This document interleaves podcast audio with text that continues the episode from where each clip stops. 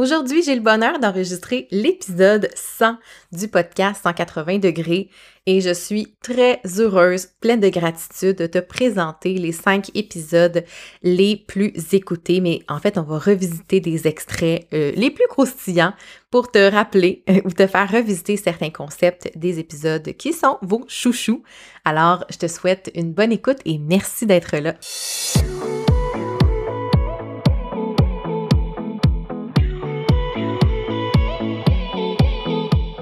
180 degrés, c'est l'amplitude de notre champ visuel lorsqu'on regarde vers l'avant. Mon nom est Mélanie Allé, je suis stratège en marketing web et fondatrice de Synapse Marketing. 180 degrés est un podcast pour t'aider à prendre de la hauteur dans ton entreprise. En solo ou avec un invité, je t'y partage des réflexions entrepreneuriales, des conseils marketing ainsi que mes meilleurs outils pour créer une entreprise au service de ta vie rêvée. Bienvenue sur le podcast 180 degrés. Salut à toi et bienvenue dans ce centième épisode. Et oui, déjà 100 épisodes d'enregistrer. Puis je t'avoue que je suis assez fébrile d'enregistrer celui-ci. Pour moi, c'est très symbolique. Là. Je suis une fille de, nostalgie, de symbolisme. J'aime beaucoup souligner, célébrer. Donc, c'est sûr que je me devais de faire un épisode spécial pour cette centième.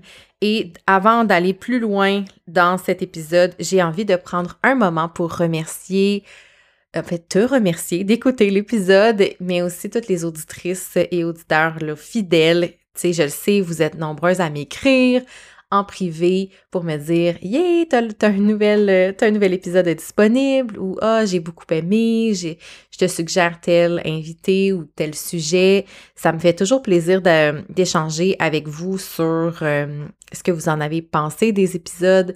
Ça me donne beaucoup de rétroaction, puis je sais qu'il y a comme un petit euh, noyau d'auditrices fidèles qui, euh, qui font en fait en sorte que le podcast continue aussi d'évoluer parce que je, je le fais en ayant en tête des noms, en ayant en tête des besoins d'entrepreneurs.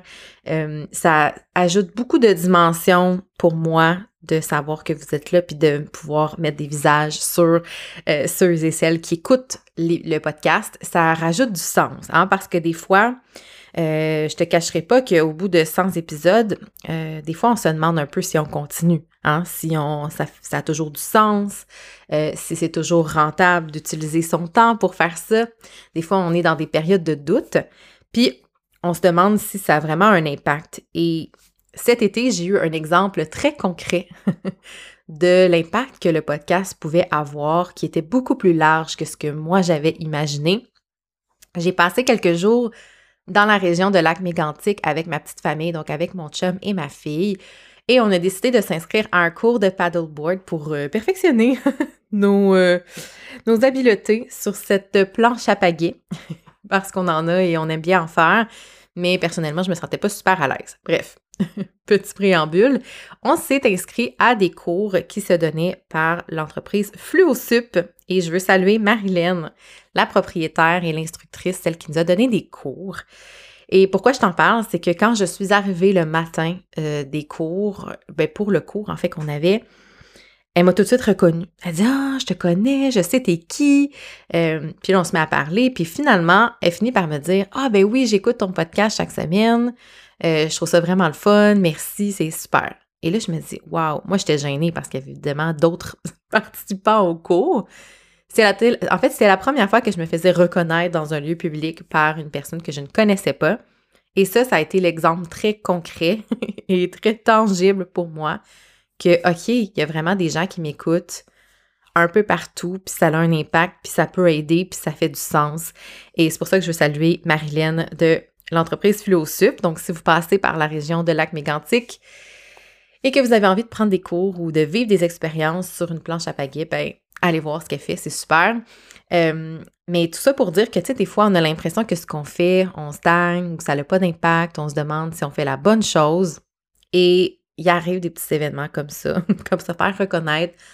Un mercredi matin, tout échevelé à 8 heures le matin pour aller faire un cours de paquet.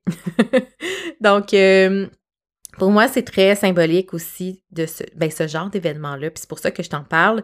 Donc, je veux te remercier, toi qui écoutes l'épisode, euh, qui en a peut-être écouté d'autres aussi avant, puis qui a découvert soit via euh, les réseaux sociaux, soit via certains, euh, certains invités que j'ai reçus. Je veux te remercier d'être là parce que c'est clairement la raison pour laquelle je prévois des épisodes chaque semaine, que je mets du temps à mon agenda, des efforts et du beaucoup de, jus de cerveau pour pouvoir mettre en ligne un épisode par semaine.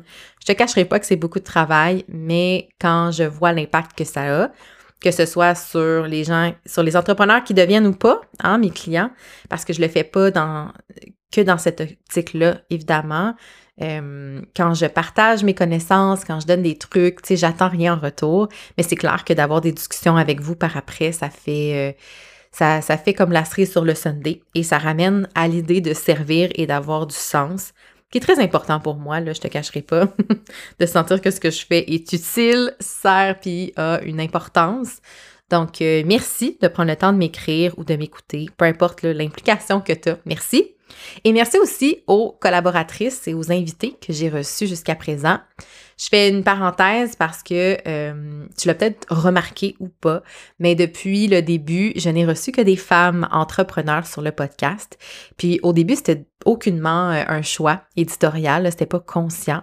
Puis à un moment donné, je me suis rendu compte que, OK, ben j'ai reçu vraiment 100% des invités euh, femmes. Donc, je me suis dit, est-ce que ça devient un choix? Est-ce que ça devient une ligne directrice éditoriale? Et la réponse est non. Je pense qu'avec 100 épisodes et euh, ce nombre élevé d'invités que j'ai reçus, qui sont des femmes, c'est tout simplement une façon pour moi de les mettre de l'avant, pas parce qu'elles sont des femmes, mais parce qu'elles sont compétentes et que j'avais vraiment envie de les recevoir. Et je recevrai euh, des hommes sur le podcast, assurément. Le but, c'est pas d'être euh, sexiste et genré, c'est vraiment juste que c'est arrivé comme ça. C'est les liens que j'ai créés euh, et les personnes qui m'attiraient, que leur univers m'attirait. je prends le temps de les inviter et de les recevoir. Donc, j'espère que ça te plaît également. Donc, le concept pour cette centième, pour ce centième épisode plutôt, j'ai envie de revisiter avec toi les cinq épisodes les plus écoutés. Donc, en fait, ceux que vous avez massivement plus écoutés pour en ressortir les pépites. Hein? Qu'est-ce qu'on pourrait retenir de ces épisodes-là? Peut-être que ça va te permettre de découvrir des épisodes que tu n'as pas encore écoutés et euh, sinon de juste les revisiter et de te rappeler qu'est-ce que ces invités-là ou, pas, parce qu'il y a aussi un épisode solo, euh, t'aura permis de t'explorer et de découvrir. Donc, je te partage le top 5 tout de suite. Donc, en première, en, pas en première, mais en cinquième position, il y avait l'épisode euh, des pièges financiers de l'entrepreneur avec Jessica Girard. Donc, en fait, Jessica, depuis que je l'ai reçue sur le podcast, s'est réorientée, s'est repositionnée au niveau de ses offres de services. Donc, à l'heure actuelle, euh, elle ne parle plus vraiment de finances d'entreprise ou même de finances personnelles, mais c'est ce qu'elle était venue parler, puis c'est ce que j'avais envie d'aborder avec elle quand je l'ai reçue. Donc, un épisode que vous avez aimé, parce qu'évidemment, je pense que quand on parle de cash, ben ça, euh, comment dire, ça fait toujours euh, euh, son effet. Les gens veulent mieux gérer leur argent, veulent apprendre à faire plus d'argent aussi. Là, c'est un sujet qui est peut-être un peu plus tabou, donc quand on en parle, ben ça génère un petit peu plus de résultats, un petit peu plus d'écoute ou de clics, peu importe. Et euh, j'ai envie, dans le fond, de te présenter euh, quelques, petits, euh, quelques petits extraits pour te rappeler qu'est-ce que Jessica avait à nous dire sur les finances et surtout les pièges à éviter. Quand je parle de forteresse, on imagine chaque brique comme étant une dépense finalement et à chaque fois qu'on a un paiement qui est récurrent, un membership par-ci, une formation par-là, c'est une brique qu'on ajoute finalement. Je peux aussi mentionner des voitures, un paiement d'auto, un paiement bon d'une maison, euh, tout ce qui est récurrent finalement, on ajoute chaque brique autour de nous. À un moment donné, c'est correct, les briques atteignent par exemple bon, euh, notre ventre, on est capable de voir devant nous, c'est pas grave, on est capable bon, de, sortir de, cette, euh, de ce qu'on a bâti, de cette forteresse, mais à un moment donné, la forteresse est comme trop haute. Il y a trop de paiements récurrents. Il y a trop de, paiements. Puis c'est là qu'on voit plus. on n'est plus capable de voir en avant de nous. On est vraiment enfermé dans cette forteresse-là qu'on s'est créée hein, aussi. Qu'est-ce que je veux pour moi, tout simplement? Mm. Puis la forteresse, ça m'avait, à un moment donné, j'avais vu un exemple qui m'avait tellement parlé, puis je, je le mentionne parce que c'est plus au niveau bon, du mindset, de l'argent, des formations, mais j'avais vu un exemple sur une maison. Quelqu'un, par exemple, qui achète, là, bon, sa première maison, c'est quand même une petite maison. Par la suite, bon, une moyenne maison, puis finalement un château, là. Puis je me disais juste, tu sais, la maison, finalement, c'est pour entreposer des objets. Oui. Quand tu y penses, mais j'avais lu ça dans un livre et je m'étais dit, OK, ouais, c'est vrai qu'on grossit notre maison pour entreposer plus d'objets. On augmente, on augmente notre paiement, nos briques. On a plus de briques devant, autour de nous pour entreposer plus d'objets. Parce que si on veut faire 100 000 par année ou 70 000, mais qu'on offre des forfaits peut-être à 100, 200 dollars, on va avoir besoin de beaucoup de gens. Mm-hmm. Ben oui. Beaucoup, beaucoup de gens. Donc, on va y aller plus au volume. Mais c'est important de savoir ça, tandis que si on a des offres qui sont peut-être plus élaborées, qui sont peut-être un petit peu plus dispendieuses ou qui sont sous forme de forfait et non à l'heure, comme tu mentionnais, là, comme des, petites mm-hmm. banques par-ci par-là, mais d'avoir des grosses banques finalement, euh, ça peut faire en, en sorte d'avoir une certaine stabilité financière ça vient me chercher. Je me dis, ah, les gens voient ça comme, ah, mais elle, une telle, a fait 100 000 par année. Ouais, mais on, peut-tu aller creuser, tu sais, tant qu'à donner ce chiffre-là, soyons transparents. Sais, si, on a envie, comme entrepreneur, d'être ultra transparent sur nos revenus, ben je me dis, soyons ultra transparents sur le reste, les dépenses, la structure. Sinon, ça fait juste faire de la poudre aux yeux, tu sais. Mm-hmm. Oui, parce que un, je mets toujours bon, un revenu brut. Moi, je trouve que c'est la même chose qu'un titre. Dire qu'on est, euh, je reviens dans les emplois, là, mais directeur de ou directrice, tout le monde peut être directrice. C'est pas, euh, c'est pas wow, là, c'est, pas quelque chose, t'es pas mieux qu'une autre personne. Puis de revenir 100 000, comme tu dis, ça se peut que la personne a fini avec 20 000 dans ses poches. Mm-hmm. Avec 10 000, peut-être, on ne sait même pas les dépenses, mais de peut-être revoir c'est quoi ses objectifs, mais qu'est-ce qu'on veut dans nos poches à chaque mois? Et pas le chiffre flashy du 100 000. Qu'est-ce qu'on veut vraiment, nous? Est-ce qu'on veut vraiment atteindre le 100 000 ou c'est parce que c'est l'objectif un peu de tout le monde d'atteindre ce 100 000-là, mais pas de le voir aussi comme un chiffre brut, mais qu'est-ce que je vais avoir dans mes poches, moi, à la fin de l'année? Et maintenant, le quatrième épisode qui fait partie du top 5, c'est l'épisode 66 qui parle de l'importance du tableau de bord. Puis ça, honnêtement, ça m'a vraiment surpris. Pour moi, le tableau de bord, c'est sûr que j'adore euh, en avoir un. C'est un sujet que j'aime beaucoup. Mais j'avais pas pensé que ce serait quelque chose qui euh, pognerait autant, comme on dit. Euh, vu que c'est quand même très cartésien et très organisation et suivi. Donc, je pense qu'il y a peut-être là une belle opportunité d'aborder de nouveau cette question-là.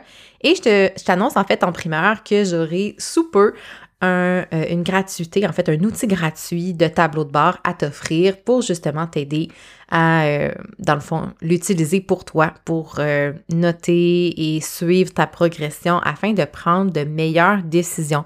Donc, dans l'épisode 66, c'est ce que je te parlais. Pourquoi c'est important d'avoir un tableau de bord? Qu'est-ce qu'on peut mettre dedans? Donc, clairement, un épisode que vous avez apprécié et je t'invite à écouter ces quelques petits extraits. Si tu as déjà un tableau de bord, ben, je t'invite peut-être à revoir, pousser un peu plus loin la réflexion, peut-être ajouter des éléments ou euh, améliorer un peu la routine que tu as parce que euh, pour bien les entrepreneurs, le tableau de bord, c'est comme un beau concept théorique. Des fois, ça fait pas partie de la routine et donc ça peut tomber un petit peu euh, dans l'oubli.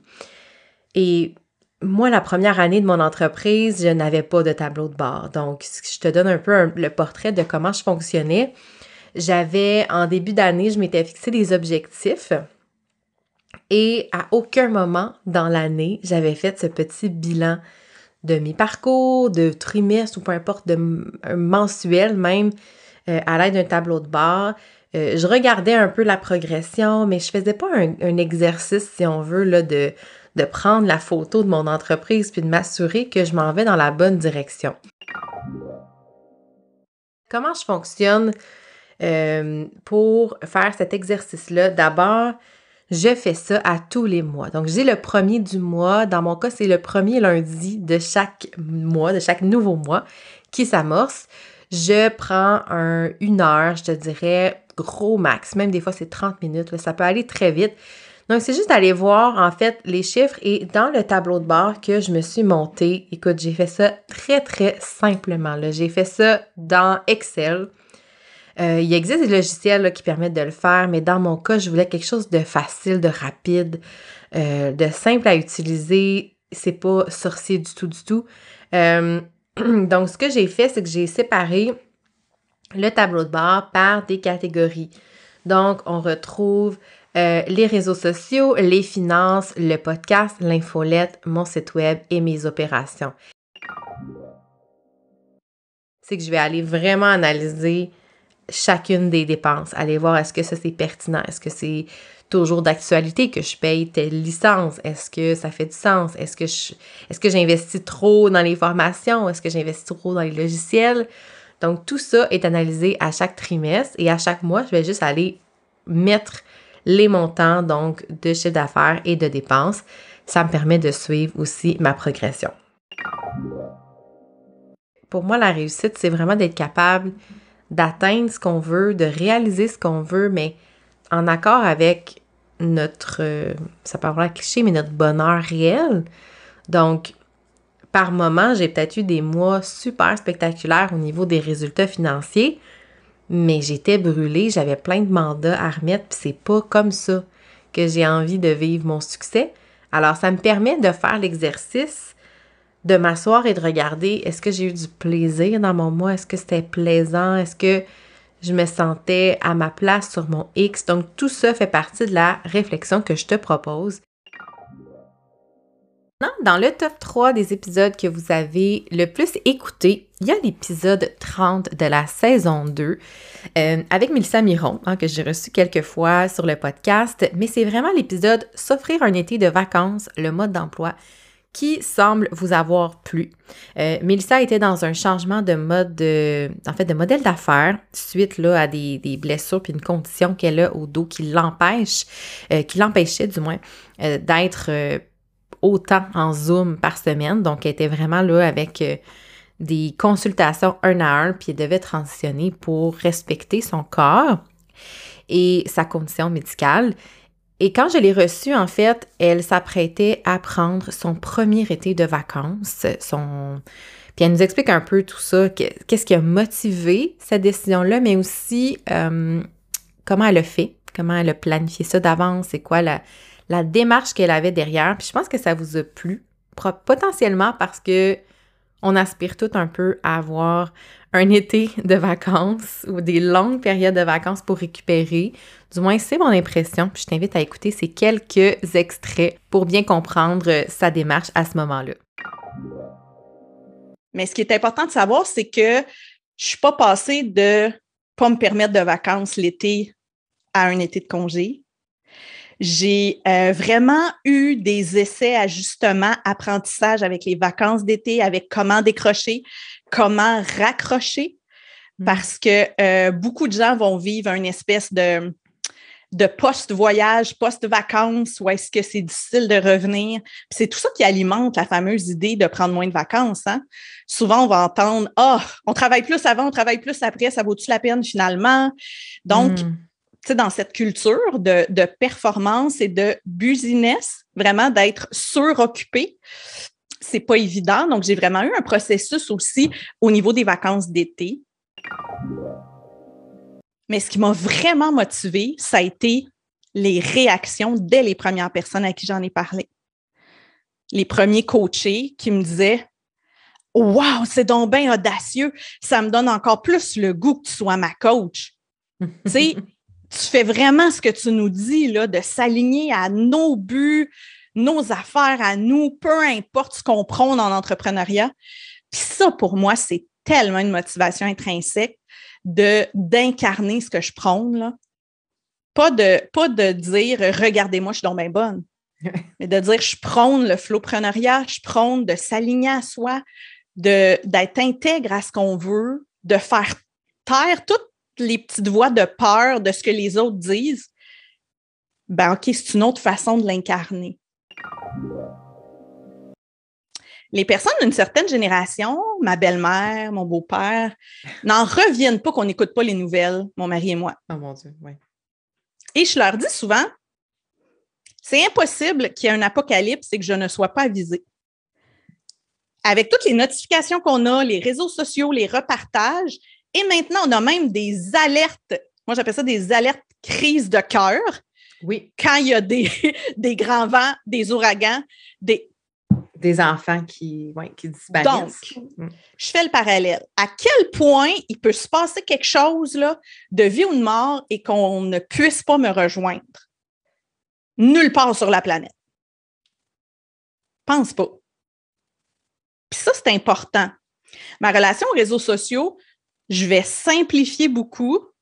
J'ai le bonheur de déléguer une bonne partie, de travailler en collaboration cet été je me laisse le droit d'aller partager si ça me tente. Mais en même temps, je me laisse le droit aussi, si je réalise que ça me garde trop accroché, de supprimer l'app de mon téléphone pour deux mois. C'est l'idée d'avoir à mériter des vacances travailler fort, travailler bien, avoir des bons résultats pour mériter les vacances d'été et d'avoir à compenser nos vacances d'été en revenant. Puis on amène ça dans beaucoup d'entreprises, c'est comme ça. Tu as à mériter tes vacances. Puis tout le système de rémunération au Québec est comme ça. Hein. Mm. Tu mérites tes vacances à chaque semaine en travaillant, tu les accumules. Tu travailles moins, tu en mérites moins. Ouais. Et quand tu reviens, on te véhicule vraiment. Hey, tu reviens de vacances, t'es es mieux d'être toi sur le piton, tabarouette, tu vas voir ton bureau, ce qui t'attend. Toi, à t'excuser d'être parti, à compenser tes vacances. Puis ça, on le traîne dans l'entrepreneuriat, dans le soloprenariat. Maintenant, dans le top 2 des épisodes plus écoutés, il y a l'épisode 67 avec Valérie Lassalle qui est collaborée avec une adjointe virtuelle. Et je pense que le, bon, le fait que ce soit Valérie joue un très grand rôle. Valérie, c'est une personne qui est très attachante, qui est très humaine et qui partage beaucoup de son univers personnel, ce qui fait que je pense qu'on s'attache plus rapidement à sa personnalité, à sa vie, à ce qu'elle vit en fait et la façon dont elle le vit. Donc, je pense qu'il y a un gros succès de cet épisode qui est l'aura naturelle de Valérie, mais je crois qu'il y a aussi une autre portion qui est de collaborer avec une adjointe virtuelle. C'est probablement euh, en toute proportion euh, le premier, euh, la première personne à qui on délègue quelque chose dans sa business, c'est selon moi une adjointe virtuelle parce qu'elles ont des compétences diverses, il y en a qui se spécialisent dans certaines branches et c'est un allié ou une alliée vraiment euh, incontesté pour une entreprise, surtout une entreprise en ligne, de service. Donc, je pense que le sujet, combiné au fait que Valérie est une personne très attachante, a fait que cet épisode s'est glissé dans le top 2 euh, et continue d'être écouté euh, pratiquement chaque mois. Donc, euh, je te laisse avec ces quelques extraits pour te rappeler ou te faire découvrir l'univers de Valérie. Mais ça dépend ce que tu as besoin aussi. Là. Mais c'est ça. Tu veux faire de la gestion de courriel, est-ce que tu, vas, tu veux s'attendre vraiment de payer 75 pièces de l'heure pour quelqu'un qui va gérer ta boîte d'email? Probablement pas. C'est ça que j'allais... c'est vraiment correct. Mais oui, parce que il y a le contexte aussi, tu sais, je, je, pense euh, à des gens aussi qui font ça comme un sideline versus quelqu'un qui fait ça comme une carrière.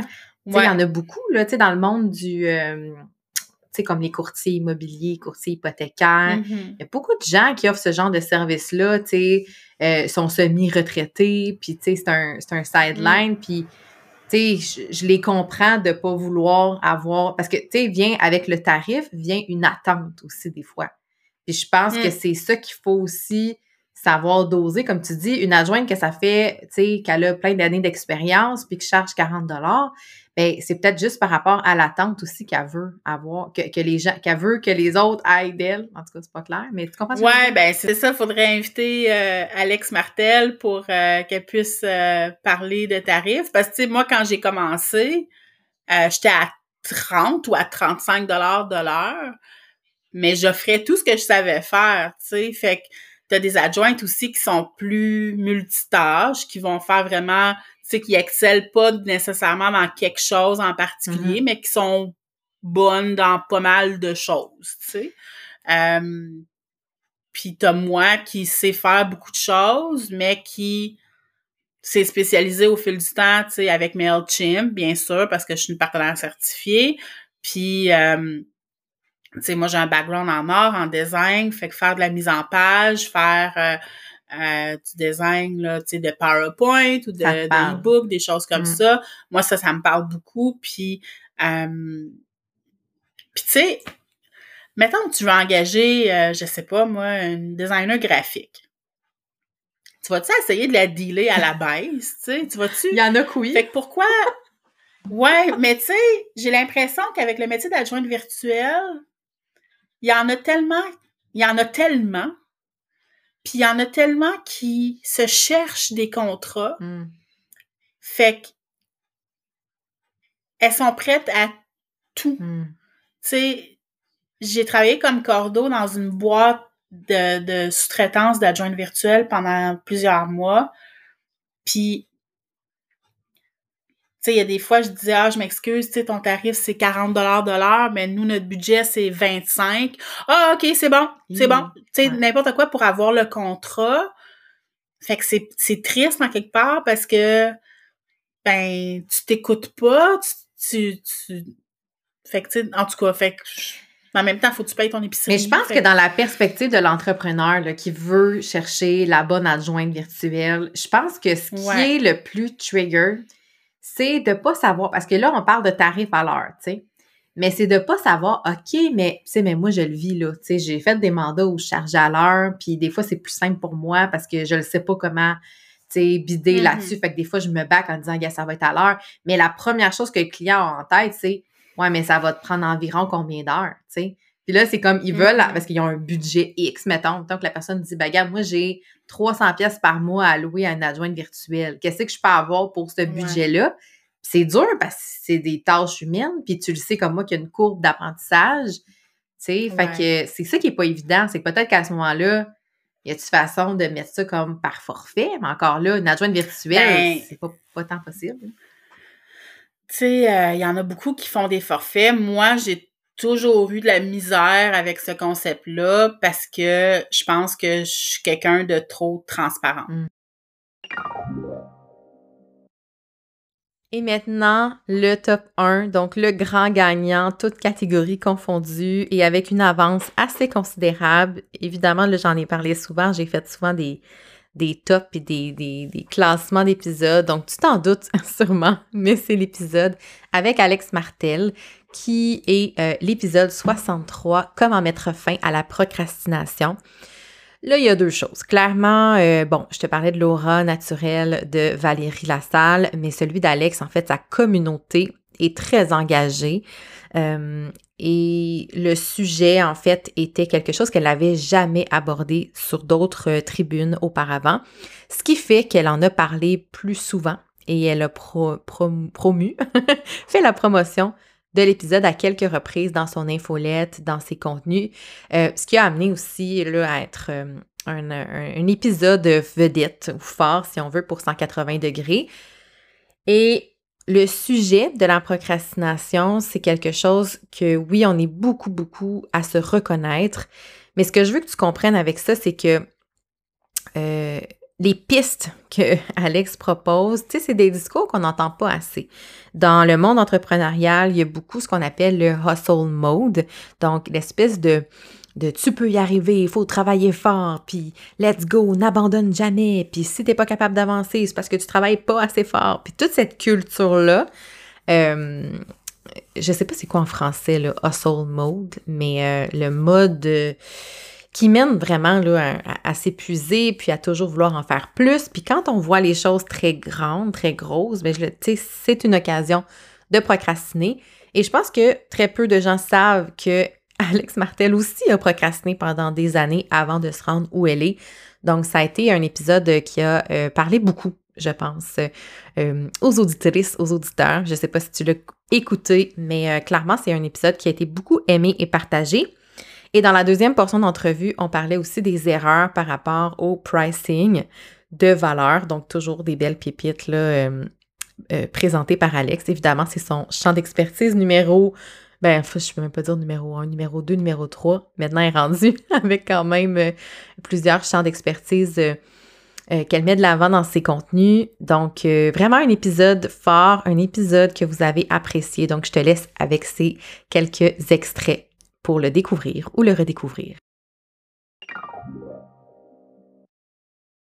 Je procrastinais plein de choses. Moi, j'avais comme un pattern dans ma vie qui était je m'intéresse à quelque chose, je dis que je vais faire X affaires, je commence à le faire, je me tanne, j'abandonne, je passe à autre chose. Et j'ai répété cette hmm. espèce de pattern répétitif-là à plusieurs reprises dans ma vie, au point où c'en était extrêmement dur pour mon ma confiance en moi quelque part. Puis mon parce que là tu sais tes proches finissent par plus te croire. Tu sais tu dis mettons ah je vais me lancer en affaires sur tel sujet. Ah je vais faire tel projet. Ah je vais faire telle chose puis ça aboutit jamais. Tu le fais jamais.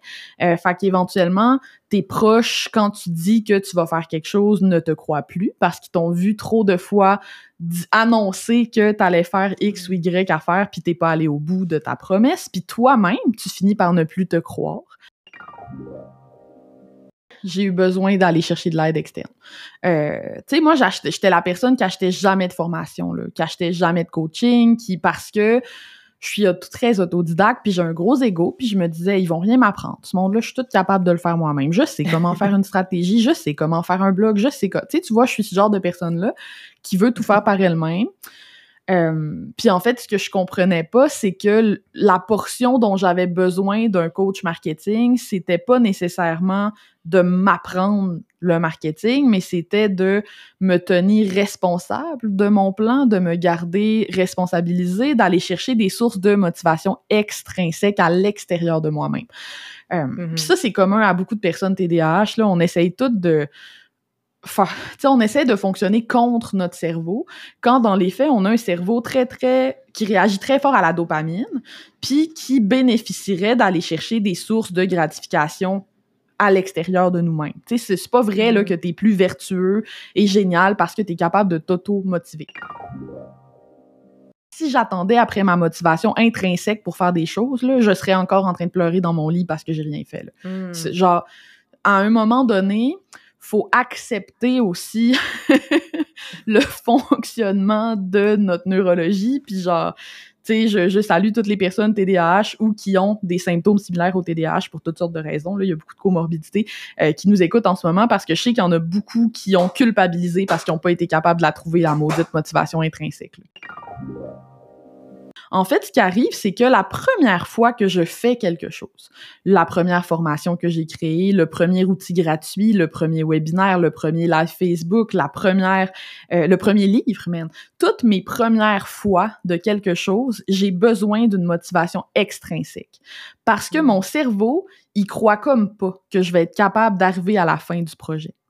C'est comme si là, euh, je, voyais ce que j'ai à faire, puis c'est juste décourageant. Je sais pas par quel bout le prendre. Puis là, les gens ils disent rapetisse-le en plus petite tâche. Non, non, non, si c'était si facile que ça, je l'aurais fait depuis longtemps. Mais par moi-même, j'y arrive juste pas la première fois que je veux faire un type de projet. Si tu dis à ton client, pour 1000 pièces, tu peux aller dans une formation de groupe ou pour 150 pièces de l'heure, tu peux venir me consulter en 1-1. Quel client qui a une tête sur les épaules ne va pas prendre le 1-1? Genre, c'est, tu sais, tu viens de, en fait, c'est que tu positionnes ton coaching individuel ou ta consultation ou ton offre individuelle tellement à un prix qui est près de ton prix de groupe que les gens seraient idiots de ne pas choisir d'aller avec l'individuel. Et ça, c'est, euh, c'est pour ça que c'est un move qui est plus complexe qu'on le pense, d'ajouter des programmes de groupe à un écosystème qui existe déjà en 1-1. C'est que si tu viens pas valoriser l'individuel avec toi en augmentant le prix pour que l'accès en 1-1 soit plus difficile, euh, ben tout le monde va se tourner vers le 1-1. Et tu seras pas capable de vendre ton programme de groupe. Moi, ce que j'aime pas du premium, en fait, c'est qu'il faut donner beaucoup quand on demande beaucoup. Puis moi, je suis paresseuse. Je te l'ai dit tantôt, Mélanie. moi, j'aime ça, tu sais, donner du contenu préenregistrer, puis aller me coucher, puis aller prendre un bain, puis faire des trucs live qui, qui sont le fun pour moi, puis qui me demandent pas nécessairement beaucoup d'énergie, puis écouter mon mon flow, tu sais, j'ai pas les, les j'ai pas les aptitudes que ça prend pour donner un programme premium à la hauteur de ce que ça vaut un programme premium. Fait que je le fais pas. Mm. La seule chose premium que je fais, c'est ma certification. Il y en a six, ça dure un an, puis c'est tout. C'est la seule chose. J'ai six clientes en Mhm. individuel. La job d'un copywriter, c'est d'augmenter la valeur perçue des choses. Euh, Puis Mm. ça, c'est un morceau qui manque à beaucoup de gens. Les gens voient les transformations chez les quelques clients qui sont eus. Ils sont comme, voyons, c'est le meilleur programme du monde. Pourquoi personne l'achète? Mais c'est pas parce que t'apportes de la valeur que cette valeur-là est dans les yeux de la bonne personne et vue et comprise par ton client. Puis souvent, c'est là que le bas blesse. C'est que moi, j'arrive sur la page de vente, puis je suis comme, OK, mais non, là, genre, ton client, il parle pas ce langage-là, il, il percevra jamais la valeur de ton programme. Ou, mettons, t'as fait une super page de, page de vente, mais ton individuel coûte 150$ piastres de l'heure, fait que tout le monde prend ton individuel à la place. tu sais? Ouais, C'est c'est ça. un excellent exemple. Tout ça, ça joue sur la valeur perçue. Puis s'il y a un concept que, que j'aime de mon livre puis que je répète, c'est bien celui-là.